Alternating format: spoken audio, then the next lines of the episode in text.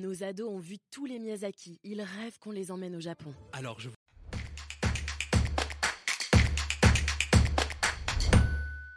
Ai-je le droit d'avertir les autres automobilistes de la présence d'un radar?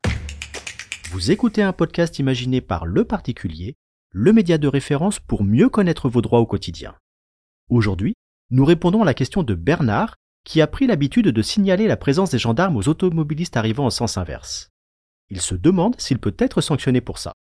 Alors à vos droits Prêt Partez Contrairement à une idée reçue, Bernard, rien dans la loi ne vous interdit de faire des appels de phare, que ce soit pour signaler un danger, prévenir les autres automobilistes de l'installation d'un radar mobile ou la présence des forces de l'ordre au bord de la route, vous pouvez utiliser vos phares.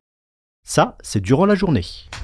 Mais quand arrive la nuit, ou lorsque la visibilité est insuffisante, c'est différent.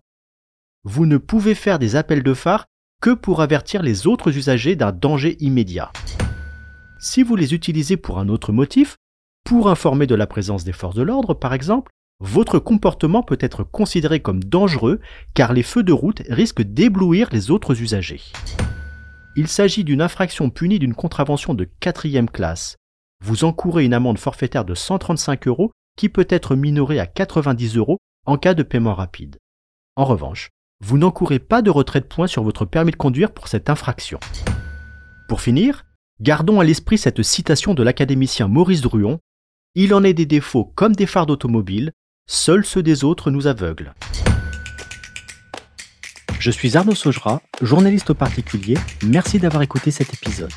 Si ce podcast vous intéresse, vous pouvez également retrouver toute l'actualité patrimoniale sur notre site leparticulier.lefigaro.fr. Nos ados ont vu tous les Miyazaki. Ils rêvent qu'on les emmène au Japon. alors je